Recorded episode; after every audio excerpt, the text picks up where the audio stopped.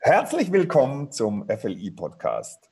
Ja, womit beschäftigen wir uns? Wir reden mit Vordenkern aus Wirtschaft, Wissenschaft und Gesellschaft darüber, was von Corona bleibt, was Lehren sind, was Erfahrungen sind, die uns in Zukunft weiterhelfen, wo ähm, Management, wo Unternehmenslenker umdenken müssen, wo vielleicht auch neue, mutige Visionen und Entscheidungen gefordert sind. Und wir hatten in den letzten äh, Wochen schon sehr spannende Gespräche mit Wissenschaftlern, mit ähm, Entscheidern aus der Wirtschaft.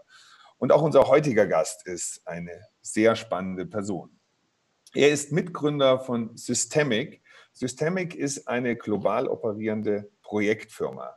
Und Systemic hat sich quasi auf die Fahnen geschrieben, das Rocket Internet des nachhaltigen Systemwandels zu sein. Und ähm, er ist Experte für Kreislaufwirtschaft und mit seiner Firma unterstützt er Unternehmen und Regierungen dabei, ökologische, nachhaltige Projekte und Geschäftsmodelle umzusetzen. Worum geht es da? Da geht es äh, zum Beispiel darum, den Plastikmüll in den Ozeanen wieder zu verwerten und zu vermeiden oder Projekte zum Umschutz des indonesischen Regenwaldes umzusetzen. Aber es geht auch hier in Deutschland, in Europa da, äh, darum, Unternehmen zu helfen, zu einer zirkularen industriellen ähm, Wirtschaft zu kommen. Also Cradle to Cradle, voll ähm, ökologisch recycelbar, ihre Produkte und Dienstleistungen ähm, auf den Markt zu bringen.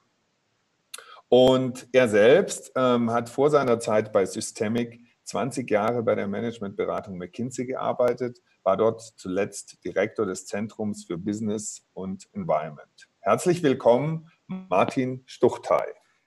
Ja, Martin, wie hat sich dein Alltag durch den Corona-Shutdown verändert? Ja, schon sehr äh, eindringlich. Äh, auf der einen Seite die üblichen Dinge, die wir wahrscheinlich alle im Augenblick erleben, weniger fliegen. Das war auch schon äh, äh lange geplant. Äh, weniger Reisen, weniger Büro, viele, viele Zoom-Konferenzen jeden Tag. Äh, dann natürlich auch die deutlich stärkere Einbindung in häusliche Pflichten, das tat mir gut. Ähm, aber dann auch viele unübliche oder auch unerwartete Dinge sind in den letzten neun Wochen passiert. Auf der einen Seite das enge Zusammensein mit der Familie. Alle sechs Kinder sind hier. Wir mhm. haben intensive, schöne äh, äh, Stunden und Tage miteinander verbracht. Ähm, ich erlebe, dass viele Menschen anrufen, mit denen ich lange schon nicht mehr gesprochen mhm. habe, die das Bedürfnis haben zu reden äh, und ein gemeinsames Verständnis zu entwickeln, was da gerade mit uns passiert. Äh, wir haben gelernt, dass äh, man äh, Meetings, äh, Unterhaltungen, Diskussionen völlig anders strukturieren kann äh, durch digitale Unterstützung, ohne dass sie dadurch schlechter werden. Ganz im Gegenteil, man kann Formate schaffen, in denen mehr Menschen und mehr Gedanken in eine Diskussion einfließen als in einem klassischen Format. Ähm, äh, wir fühlen uns, glaube ich, alle zu anderen zu, äh, Büchern und zu anderer Form von Literatur gezogen, weil wir mit anderen Fragestellungen unterwegs sind. Wir äh, besuchen, glaube ich, die vielen historischen Kipppunkte der Vergangenheit, um zu verstehen, wie hat sich das angefühlt. Ähm, Augenblicke, in denen man merkte, es verändert sich was. Und es was vielleicht auch unüblich oder zumindest unerwartet ist, ist, dass sich so ganz neue Allianzen schmieden, äh, sowohl auf der dunklen Seite, das sehen wir jetzt auf den Marktplätzen, aber auch auf der hellen Seite des Lebens, dass neue Verbündete zusammenfinden, die in der Vergangenheit ihre Gemeinsamkeiten nicht gesehen haben. Also alles das passiert äh, und äh, nicht alles davon muss man schlecht finden. Vieles davon hat auch was von Aufbruch und von Chance. Ja, ich hatte auch den Eindruck, dass ähm, es schon für viele Leute so ein bisschen eine äh, Zeit mit ambivalenten Gefühlen ist. Ne? Einerseits ähm, tatsächlich mehr so Value Time mit der Familie, Zeit zum Nachdenken auch. Ich habe viele, von vielen dieses Feedback gekriegt, dass man jetzt erstmal merkt, wie viel Zeit man sonst äh, mit Pendeln, mit Reisen äh, von einem Punkt zum anderen verbringt. Und gerade die Leute, so ging es mir letztendlich auch, die, die da also zwei, drei, vier Tage die Woche unterwegs waren, die merken dann plötzlich, dass man eben Zeit zum Lesen hat, Zeit für auch vielleicht intensive Gespräche. Auf der anderen Seite, wenn man dann äh, ins Internet schaut, manchmal so das Gefühl, oh, die Welt geht irgendwie unter und äh, es sieht ganz, ganz äh, schlimm aus. Also so ein bisschen so ein ambivalentes Gefühl. Hattest du auch diese ambivalenten Gefühle und wie, wie bist du damit umgegangen? Ich glaube, das geht uns allen im Augenblick so, dass wir äh, mit gemischten Gefühlen auf diese neue Situation schauen. Auf der einen Seite äh, ist das natürlich schon eine Verunsicherung, weil in einer Art und Weise unser Lebensduktus hier äh, unterbrochen worden ist, wie wir es vorher nicht für möglich gehalten haben. Äh, wir haben auch Angst vor vielen der Entwicklungen, die damit äh, äh, einhergehen können. Die Art und Weise, in der wir Privatsphäre aufgeben müssen, die Art und Weise, in der wir bereit waren, äh, grundsätzliche Freiheits- und Bürgerrechte äh, eingeschränkt zu sehen. Äh, die Art und Weise, in der wir merken, dass so eine Krise natürlich auch die Gesellschaft sehr unterschiedlich trifft. Da gibt es die einen, die haben mehr Polstern als, als die anderen. Das heißt, da gibt es auch Dinge, die uns jetzt auseinandertreiben. Aber ich glaube, das ähm, Hauptgefühl, ich habe einfach für mich beschlossen, dass das auch für mich ähm, das Leitmotiv oder die äh, dominante Gefühlshaltung sein muss, äh, ist, dass unglaublich viele Gestaltungsspielräume entstehen. Erstmalig treten wir äh, nicht gegen ähm, gesetzte Orthodoxien an, weil im Augenblick halt keiner eine äh, komplette, kohärente Deutung hat dessen, was in Zukunft passiert. Äh, und das schafft natürlich äh, Gehör für neue Ideen, von denen wir in der Vergangenheit ähm, äh, Gefühl, das Gefühl hatten, sie wurden nicht gehört. Also insofern, ich glaube, also ich habe äh, und auch das gilt auch für, glaube ich, alle meine Kollegen und meine Firma. Wir haben uns also in einen äh, in einen Gestaltungsmodus geschaltet und haben gesagt, wir machen da jetzt was draus. Das Ganze, wir machen da eine, wir versuchen einen Beitrag zu leisten, dass das eine gute Krise ist. Ja, spannend. Also ich finde es auch persönlich eine spannende Erfahrung, dass man ähm, so das Gefühl hat, dass gerade eben einerseits, wenn wir eine Zeit haben, in der unglaublich viel ja passiert, also wie du sagst, alte Annahmen müssen total hinterfragt werden, äh, alte sicher geglaubte Mechanismen funktionieren nicht mehr. Ähm, andererseits doch viele Leute diese Zeit äh, als eine Zeit auch der Entschleunigung ansehen, also sie gar nicht so hektisch wahrnehmen, wie den Stress, der davor zum Teil äh, geherrscht hat, wo man einfach im Alltag in unglaublich vielen Verpflichtungen und Routinen äh, beschäftigt war. Also dass eigentlich gerade in der Zeit eines extremen Umbruchs und eines extremen Wandels gar nicht oft so empfunden wird wie ähm, ähm, und, und der Alltag, in dem eigentlich gar nicht so viel Neues passiert und gar nicht so viel äh, Veränderung stattfindet, oft in den Köpfen dafür sorgt, dass die Leute sich total gestresst äh, fühlen und vor lauter Stress dann gar nicht mehr zum Nachdenken kommen. Ja, es ist eine ganz sonderbare Mischung von äh, Superstress und Entschleunigung. Der Superstress kommt natürlich durch die Unsicherheit unseres Umfelds. Der kommt äh, auch durch die Arbeitsweise. Ich weiß nicht, wie es dir geht. Äh, zwölf Zoom-Konferenzen hintereinander finde ich persönlich äh, anstrengender als ein Arbeitstag im Büro, in dem man persönliche Interaktionen und Gespräche an der Kaffeemaschine und äh, zwischenzeitlich physische Bewegung hat. Ja. Ähm, äh, äh, ich glaube, das, ist, äh, das löst Stress aus, aber auf der anderen Seite natürlich auch diese erzwungene Totalentschleunigung, die uns an Dinge erinnert, die wir längst vergessen hatten. Also Dinge, Begriffe wie Familie, Natur, mhm. wie Bewegung, wie Ernährung zum Beispiel, die haben in den letzten Tagen deutlich höheren Stellenwert äh, gewonnen äh, und wo man äh, merkt, diese, äh, diese Welt, über die wir natürlich auch bei Systemic viel nachdenken, wie lässt sich gesellschaftliche Wohlfahrt und gesellschaftliches mhm. Wohlergehen, Wellbeing, äh, erzeugen in einer Art und Weise, die vom ähm, physischen Konsum oder zumindest vom Ressourcenverbrauch entkoppelt ist. erstmalig muss ich da oder müssen wir da nicht ne, nur aus der Theorie und mit den Armen rudernd argumentieren. Äh, erstmals haben wir, glaube ich, einen globalen Case, wo man zeigen kann, äh, so viel gesellschaftliches Wohlergehen ist möglich mit deutlich weniger Flugkilometern, mit deutlich weniger Tonnen Diesel und mit deutlich weniger ähm, ähm, äh, Konsum. Ähm, die Frage ist berechtigt, ob das äh, jetzt im Prinzip nur eine, eine, kurze Unterbrechung des Musters ist. Aber der Gedanke, dass Entkopplung als Konzept äh, Raum hat, ich glaube, der ist intuitiv mittlerweile eingängig. Ja, also ich kann auch nur hoffen, dass, dass wirklich dieser, dieser Shutdown jetzt auch für eine Veränderung, für eine nachhaltige Veränderung von bestimmten Verhaltensmustern äh, sorgt. Ähm, bei mir war das beispielsweise schon vor zwei Jahren so, dass ich mal diesen CO2-Fußabdruck für mich persönlich äh, gemacht habe. Äh, beim Bundesumweltamt gibt es ja, glaube ich, einen sehr guten Rechner, den ich da genutzt habe. Und der ähm, hat mir damals tatsächlich sehr geholfen, ähm, mir bewusst zu machen, ähm, ähm, wo ich eigentlich ansetzen kann. Und ich glaube, die jetzige Zeit ist eben nochmal so ein Proof Case, wo man tatsächlich einen anderen Lebensstil ausprobiert und, äh, und sieht, dass auch ähm, Dinge anders funktionieren. Ich hatte ein ganz spannendes Gespräch mit einem CEO, der hat gesagt, Sie äh, schreiben sich jetzt auch alles auf Tafeln, was alles gut läuft, was Sie gerade in der Phase alles lernen, damit, wenn die Hektik Sie wieder einholt, Sie das nicht, nicht äh, so einfach aus den Augen verlieren. Und ich war am Anfang so ein bisschen besorgt, dass dieses ganze Thema Klima, was ja im letzten Jahr in der Aufmerksamkeit, in der öffentlichen Aufmerksamkeit ganz weit oben war, mit Fridays for Future und so weiter, dass das jetzt so total aus dem öffentlichen Bewusstsein ähm, ähm, ja, verschwunden ist.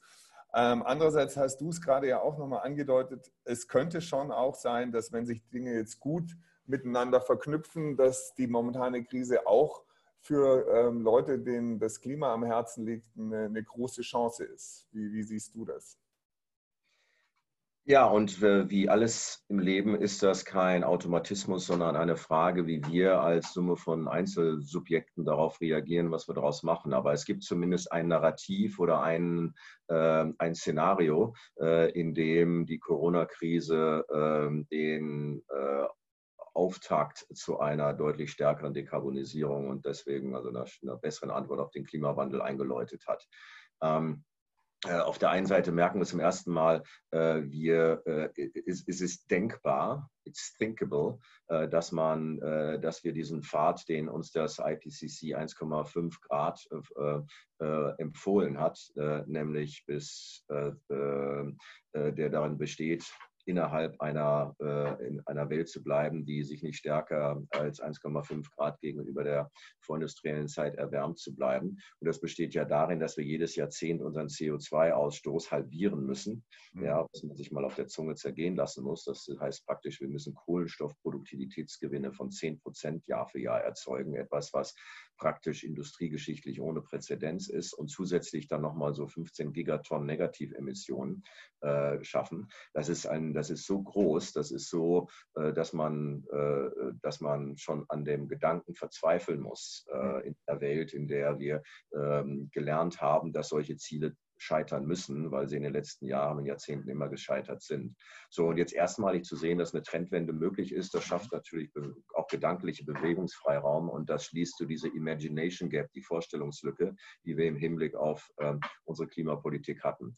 Und das Zweite, ähm, äh, wahrscheinlich nochmal wichtigere ist äh, äh, jetzt im Rahmen der Konjunktur- und Stimulusmaßnahmen äh, gibt es natürlich wiederum extrem großen äh, politischen Gestaltungsspielraum, der jetzt auch politisch zu nutzen ist. Äh, auf der einen Seite geht es natürlich um relativ schnell Menschen wieder in Brot und Arbeit zu bringen und dass unsere Beschäftigungszahlen äh, nicht zu stark unter der Krise leiden. Aber gleichzeitig glaube ich, ist es absolut legitim, darüber nachzudenken, diese Zahlungen auch im Hinblick auf die äh, Klimawirksamkeit zu konditionieren und zu sagen, also wir nutzen jetzt diesen großen Stimulus dazu, nicht die alte Industrie ähm, äh, einer lebensverlängernden Maßnahme äh, zu unterziehen, sondern äh, wir investieren jetzt in Industrien der Zukunft. Äh, so, und wenn das dabei rauskommt und die Tendenz, die sieht man in einigen europäischen Mitgliedsländern und auch in Brüssel, dann kann das am Schluss ein Beschluss Beschleuniger für einen Strukturwandel werden und das kann uns recht sein.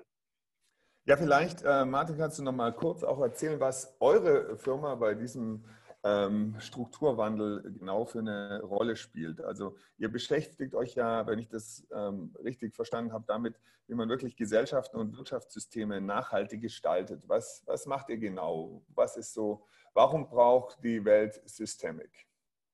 Danke, ja, ähm, dass du die Frage zulässt. Also wir sind eine Firma, die ich mit einem Freund und Kollegen zusammen gegründet habe vor vier Jahren äh, nach gemeinsam 45 Jahren bei einer Unternehmensberatung McKinsey, äh, die keinem anderen Zweck dient und als äh, dem Erreichen der Pariser äh, Klimaziele mhm. äh, und dem Erreichen der nachhaltigen Entwicklungsziele, SDGs. Mhm. Ähm, äh, um dahin zu kommen, glauben wir, müssen wir System Change, Systemic Change, deswegen auch der Name, mhm. praktisch zu einer Profession machen. Und wir haben festgestellt, dass man da äh, anders agieren muss, als man das typischerweise als konventioneller Investor oder konventioneller Berater oder konventioneller ähm, mhm. Financial Advisor macht, sondern man muss im System denken. Das heißt, wir versuchen im Prinzip ähm, äh, eine Theory of Change in ein professionelles äh, Modell umzusetzen. Wir tun das, indem wir uns äh, auf unterschiedliche Systeme im Bereich neue Landnutzungssysteme, Ernährung, mhm. im Bereich neue Energiesysteme und im Bereich neue zirkulare industrielle Systeme selektieren und versuchen wir und die über den gesamten Entwicklungszyklus zu beschleunigen und investierbar zu machen. Zum Beispiel Plastik im Ozean, Kunststoffverpackungen. Ähm, mhm da geht es zum Teil darum, die strategische Analyse zu liefern und zu zeigen, äh, äh, schaut's mal, äh, das ist im Prinzip, so, so würde es weitergehen. Das sind die ökologischen, sozialen und wirtschaftlichen Folgen, wenn wir das jetzige lineare Modell einfach bis 2040 weiterfahren. Ähm, schreiben da auch Reports drüber, bauen Koalitionen, äh, meistens mit, mit großen äh, oder auch kleineren Industrieunternehmen. Dann zweitens arbeiten wir gezielt mit einigen Unternehmen, die äh, im Prinzip, die ähm, ganz klar das Interesse und den Willen zeigen, transformativ zu wirken und ihr Geschäftsmodell fundamental umzubauen auf eine Art und Weise, dass sie halt nicht zu Kosten des Planeten, sondern äh, zugunsten des Planeten arbeiten, was halt was anderes ist als klassische Nachhaltigkeit. Klassische Nachhaltigkeit ist ein weniger schlecht. Äh, unsere Philosophie ist ein Gut. Mhm. Ähm, äh, dann sind wir selber ein Inkubator. Äh, wir gründen selber Initiativen und Unternehmen. Wir haben auch selber Kapital und bauen diese Firmen auf. Äh, und zum Schluss arbeiten wir mit großen Fonds, um Teil einer, ähm, einer Neuausrichtung von Kapitalströmen im Hinblick auf systemische, nachhaltige Lösungen zu sein. So, und ähm, das haben wir alles in eine Firma hereingepackt, äh, die versucht halt nicht, ähm, sich zu spezialisieren auf die Beratungstätigkeit, die Inkubations- oder die Investmenttätigkeit, sondern wir bauen das alles um diese Zielsysteme herum auf. Äh, wir sind noch ganz jung, 180 ähm, Leute äh, sind, haben Büros in London, in München, in Jakarta. Jetzt kommt ähm, Amsterdam und Sao Paulo dazu und sind voll auf Angriff gebürstet, weil wir glauben, dass äh, diese neuen Systeme die bessere Investition sind. Ähm, auch wenn es keinen Klimawandel gäbe, sind die neuen Energiesysteme, Kreislaufwirtschaftssysteme, neue Landnutzungssysteme, neue Proteinquellen äh, einfach diejenigen, die auch wir als Gesellschaft äh, äh wollen müssen, ähm, jenseits des Klima- und jenseits des ökologischen Aspekts. Und, und was, du, was du gesagt hast, es ist doch wahrscheinlich auch einfach ein falsches Denken zu meinen, dass nur weil es nachhaltig ist, es nicht auch äh, wirtschaftlich sein kann, oder? Wahrscheinlich kann man doch auch mit zirkulären Systemen, mit, mit euren Ansätzen nachhaltig ähm, Modelle gestalten, die tatsächlich auch sag ich mal, profitabel sind, auch äh, ökonomisch äh, funktionieren? Oder wie siehst du? Ja, genau, Sebastian. Wenn man im System denkt, wenn du im heutigen System denkst, dann ist es ähm, äh, schwierig, ähm, zum Beispiel ein äh, Auto auf den Markt zu bringen, das zu 100 Prozent recyclingfähig oder bereits zu 100 Prozent äh, aus ähm, Sekundärmaterial ähm, ähm,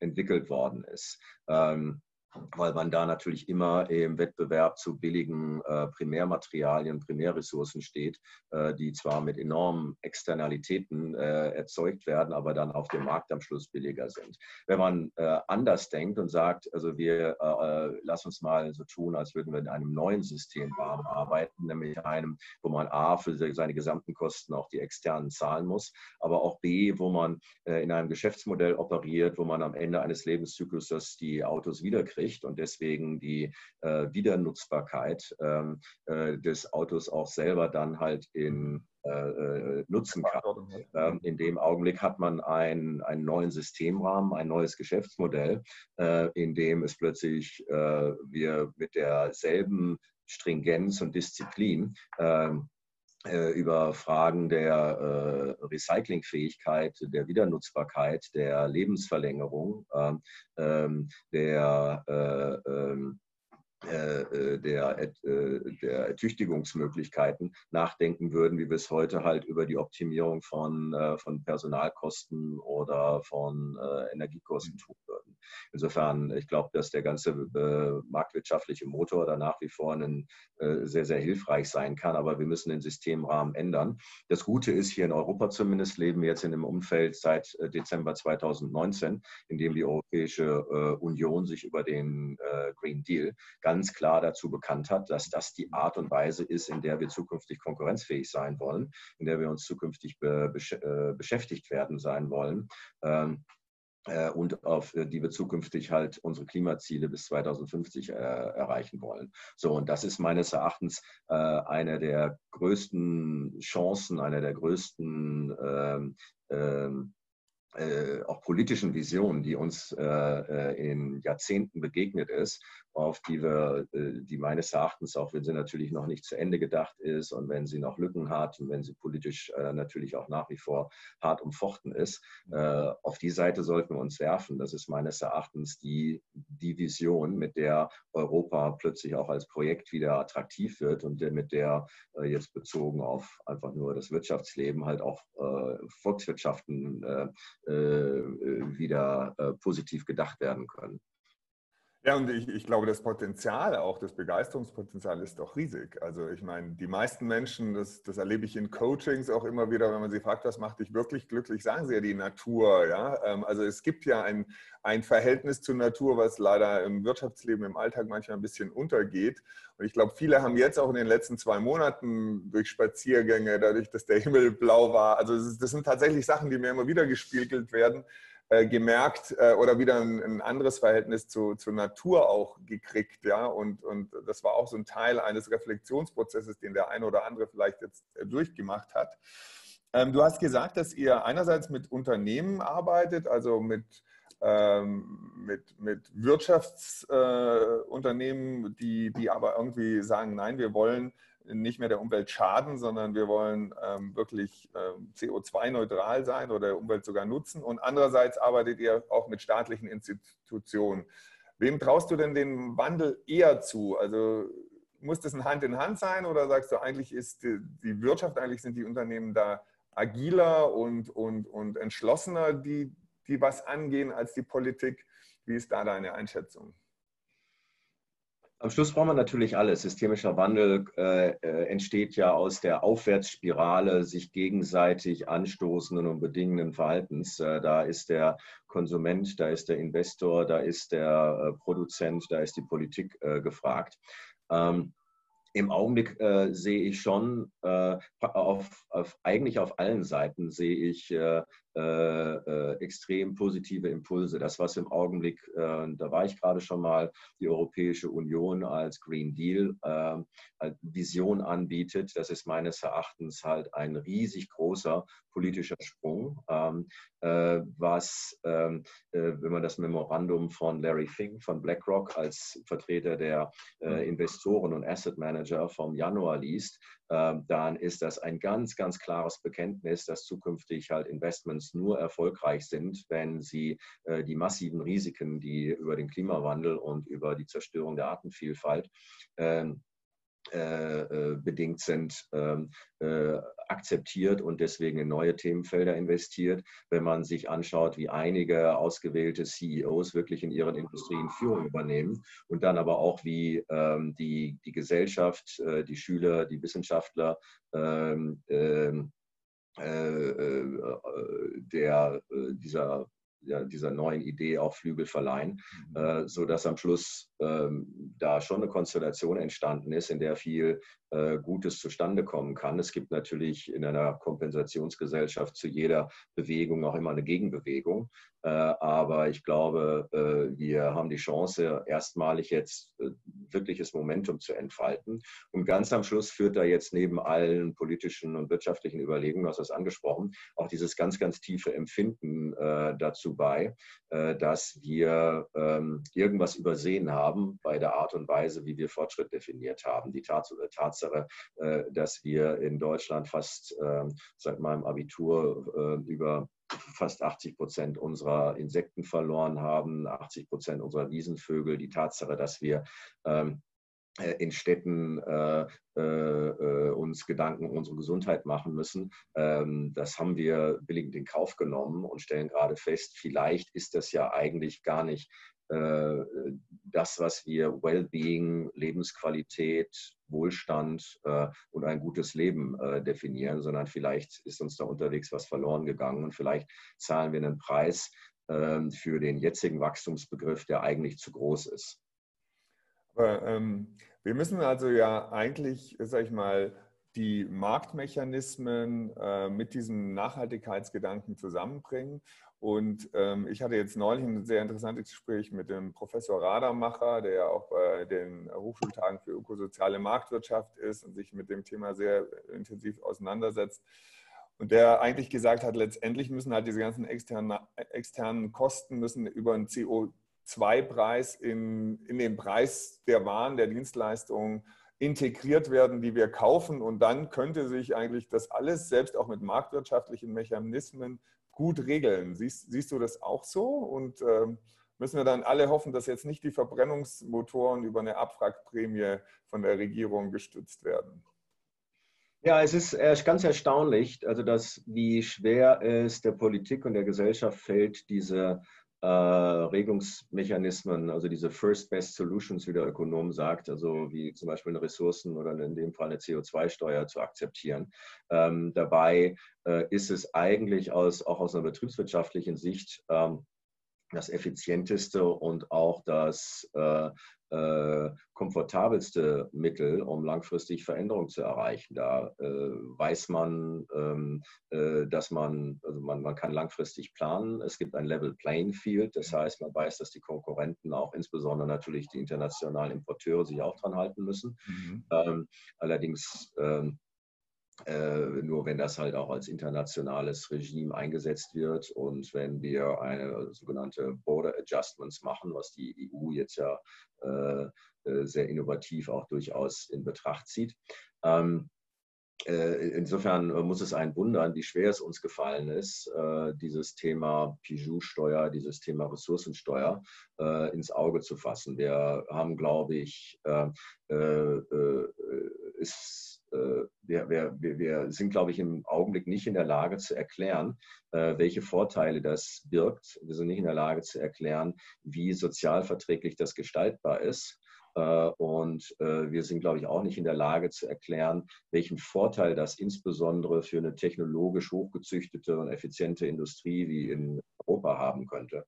Ähm, die Art und Weise, wie der Versuch der Dieselsteuer in Frankreich mit den Gilets jaunes falsch gelaufen ist, ist ein Zeichen, dass das erklärungswürdig ist. Die CO2-Steuer in der Schweiz ist ähm, ähm, im Prinzip abgabenneutral oder, oder aufkommensneutral. Das heißt, ähm, äh, äh, jeder Schweizer kriegt am Ende eines Jahres eine, äh, eine Pauschalerstattung zurück, sodass man im Durchschnitt auf die Art und Weise äh, sagt, der Steuerzahler ist ähm, oder der CO2-Emittent, der private CO2-Emittent ist auf die Art und Weise nicht schlechter gestellt. Äh, das heißt, auf die Art und Weise hat man diese Angst, ähm, ähm, vor Mehrabgaben nicht. Mhm. Äh, auf die Art und Weise hat man äh, keine äh, soziale Degression. Das heißt, dass man sagt, die Armen müssen mehr für Energie und Klima zahlen. Ähm, äh, weil äh, es typischerweise so ist, dass natürlich man mehr emittiert, je mehr Mittel man zur Verfügung hat. Ähm, ähm, und, so dass am, äh, und das, wir sind nicht in der Lage zu erklären, dass man auf die Art und Weise aber, dass man das einbauen kann und trotzdem die volle Steuerungswirkung hat, die mit so einer Abgabe verbunden sind. Mhm. So, ich glaube, dass wir da äh, und, und, und, und dass wir letztlich, äh, äh, haben wir auch vergessen zu erklären, dass natürlich durch eine Belastung von äh, Emissionen und Ressourcenverbrauch wir eine Entlastung des Faktors Arbeits erreichen können und auf die Art und Weise wir wieder leichter in Brot und, und Lohn kommen.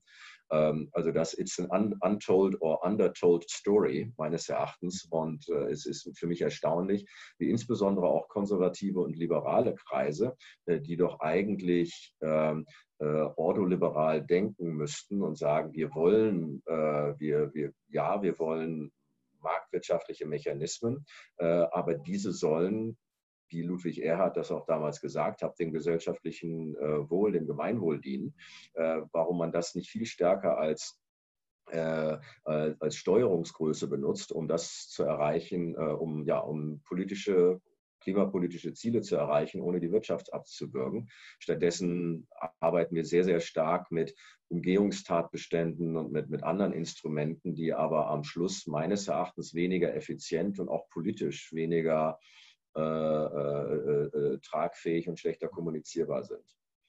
Also das heißt, du würdest dich eigentlich schon dafür stark machen, dass man sagt, ähm, CO2 wird irgendwann bepreist und zwar zu einem wirklich realistischen Preis, der wahrscheinlich deutlich über dem liegt, was ja jetzt Jahr, letztes Jahr beschlossen wurde als Stufenplan. Aber wenn es so wäre, dass es global ein Kontingent an CO2 gäbe, was gehandelt würde, würde das ja auch dazu führen, dass man Planbarkeit hätte und dass auch Innovation entstehen könnte, ne? mit, mit, mit dem Bewusstsein, ähm, wo es hingeht. Also es würde doch gegenüber der heutigen Situation, wo eigentlich die, die, die, die Planbarkeit sehr gering ist, weil man gar nicht weiß, was ist jetzt eigentlich die Richtung, was gibt es für völlig zum Teil auch erratische, nicht wirklich äh, logisch auf einem Modell aufbauende Maßnahmen, würde es verbessern und damit auch mehr Transparenz in, in das ganze Thema bringen. Ich glaube, es gibt niemanden, keinen glaubwürdigen äh, äh, Unternehmensführer, der nicht eine Situation äh, äh, her herbeiwünschen würde, in der wir sagen, wir haben Science-Based Targets. Wir wissen also, die Wissenschaft hat uns erklärt, in welchem Emissionskorridor, in welchem Klimakorridor wir uns bis 2050 bewegen müssen. Ähm, das wird dann halt auf Emissionsrechte umgerechnet und die werden dann, äh, äh die werden dann äh, in den Markt gestellt. Äh, weil auf die Art und Weise ist dann halt ein, ein, ein ganz normaler Bezugsmarkt entstanden äh, mit einer hohen Verlässlichkeit, mit klaren Regeln für alle. Ähm, äh, die verbleibende Angst, auch politische Angst, die da besteht, ist, dass natürlich wir dann als Wirtschaftsraum, Volkswirtschaft oder auch als europäischer Wirtschaftsraum dann natürlich in einem Nachteil stehen zu anderen Wirtschaftsregionen. Ähm, das kann am Tag eins der Fall sein. Äh, es gibt viel ähm, äh, empirische Forschung zu der Frage, äh, wie schlimm waren eigentlich Umweltgesetzgebungen wirklich, insbesondere solche, die halt solche Planbarkeit beinhaltet haben. Und da ist die Auswärts, äh, ähm, äh, da findet man heraus, dass die Kosten langfristig um das zehnfache geringer waren als ursprünglich gedacht und prognostiziert und in vielen Fällen sogar negativ waren. Das heißt, es war eigentlich halt keine äh, Wettbewerbsbremse, sondern ein Innovationsmotor. So. Und ich glaube, ähm, Angst müsste man haben, wenn das alles an einem Tag geschehe. Aber wenn wir sagen, das ist jetzt wirklich ein Systemwechsel hin zu einer Ressourcenbepreisung, ähm, da werden Europas Unternehmen bestens mit umgehen können und werden das als langfristigen, stabilen Wettbewerbsrahmen äh, äh, sicherlich dem auch einiges abgewinnen können. Also das, das ist natürlich eine total spannende Statistik auch, von der du gerade gesprochen hast eine spannende Erkenntnis. Ähm, und letztendlich geht es ja darum, dann solche Erkenntnisse, wie du auch gesagt hast, eigentlich zu erklären und überhaupt ins Bewusstsein der Entscheider ähm, zu rücken. Was sind denn aus deiner Sicht so die wichtigsten Lehren, die Unternehmenslenker in der jetzigen Zeit ziehen sollten? Du hast auch im Vorgespräch mal gesagt, das ist gerade so eine Zeit, wo sich äh, entscheidet, ist es ein Great Setback oder ein Great Reset. Das hast du jetzt, denke ich, auch schon sehr spannend äh, in den letzten 40 ähm, äh, Minuten ausgeführt. Aber was wären so, wenn du mit einem CEO sprechen würdest, was würdest du sagen, das sollte jetzt wirklich in Zukunft anders sein, als es vor der Corona-Zeit war? Das sollten jetzt wirkliche Prioritäten sein. Ich glaube, so ein Groschen, der gerade fällt oder eine Erkenntnis, die sich gerade durchsetzt, ist, dass wir von der Effizienzökonomie zu so einer Resilienzökonomie gehen müssen. Wir haben in der Vergangenheit immer versucht, ähm, äh, kostenoptimal zu wirtschaften, ähm, immer quartalsweise der Klassenbeste zu sein, unsere Liefer- und Wertschöpfungsketten immer weiter zu optimieren und auf das äh, mögliche Spitzenergebnis und die Spitzenrendite zu trimmen und stärken und stellen jetzt natürlich im Augenblick fest, dass wir damit extrem anfällig geworden sind. Wir haben praktisch keine Resilienzreserven ins System eingebaut.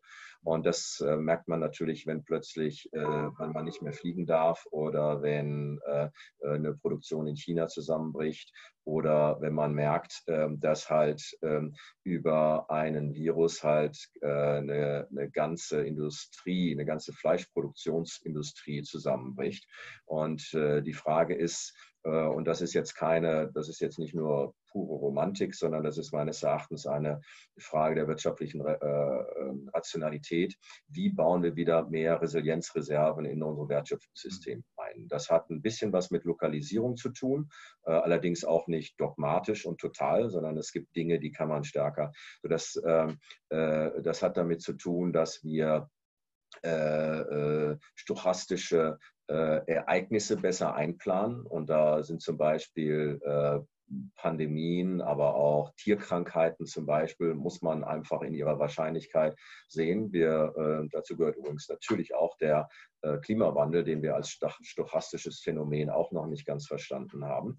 Ähm, Dazu gehört es, dass man äh, einen äh, Sozialkontrakt mit seinen Mitarbeitern hat, die, der auch krisentauglich ist, wo man sagt, wir helfen euch in der, wir helfen uns gegenseitig in der Krise äh, und äh, wir haben hier einen langfristigen Kontrakt, äh, der nicht nur auf, äh, der, der nicht nur auf der ähm, dem, dem, dem Vertragstext äh, äh, beharrt, sondern der eigentlich eine langfristige Partnerschaft ist, die krisentauglich ist. Ich glaube, das lässt sich auf verschiedene Ebenen runterdefinieren. Ähm, aber diese ganze, äh, wir, wir, wir merken, dass eine auf die Spitze getriebene ähm, Effizienzökonomie ohne Reserven für die unruhige, volatile Welt, in die wir gerade hereinfahren, die wir uns selber geschaffen haben, nicht das richtige Modell ist. Ja, spannend. Also von der Effizienzökonomie zur Resilienzökonomie, das finde ich einen, guten Spruch und ähm, zeigt letztendlich genau, dass es auch wichtig ist, ähm, an Ereignisse zu denken, die zwar vielleicht nicht wahrscheinlich, aber realistisch sind und wenn sie eintreten, dann auch wirklich vitale existenzielle Risiken beinhalten, was in der Vergangenheit sicher etwas äh, unterschätzt wurde. Gerade junge Menschen, die ich kenne, die bei uns Praktika machen, haben eigentlich noch nie in ihrem Leben bewusst eine Krise miterlebt. Von daher ist für die das jetzt auch wirklich neu, äh, merkt man teilweise auch den an den Reaktionen. So zum Abschluss, ähm, weil wir wollen den Podcast ja auch tatsächlich nutzen und da schon mal vielen Dank für deine vielen ermutigenden Worte und auch die wirklich spannenden Entwicklungspfade, die du aufgezeigt hast, ähm, um ja, um eine positive Vision auch, äh, das Bild einer erstrebenswerten Vision ähm, zu vermitteln, gerade ähm, aus der jetzigen Krisensituation heraus.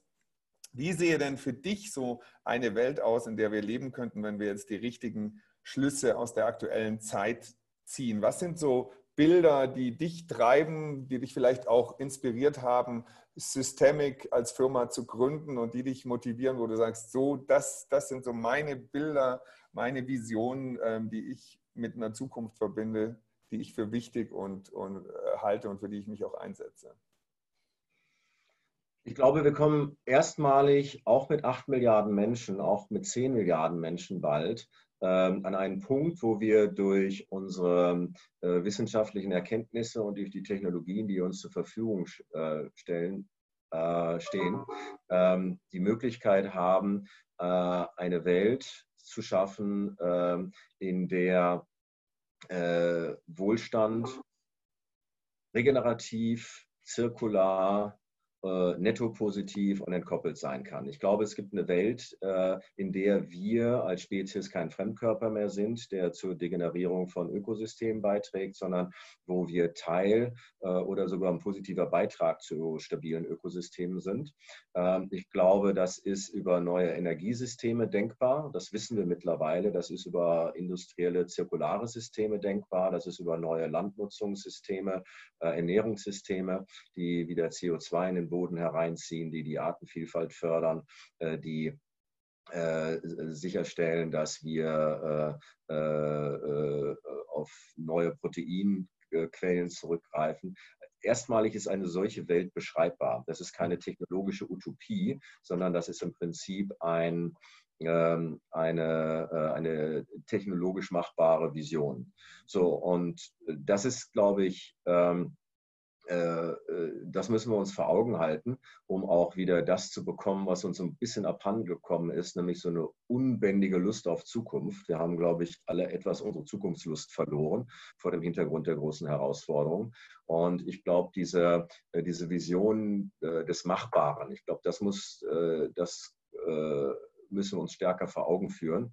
Und dazu braucht es einen Aufrüttler. Und es kann sein, dass diese Corona-Krise der Aufrüttler war, den wir gebraucht haben.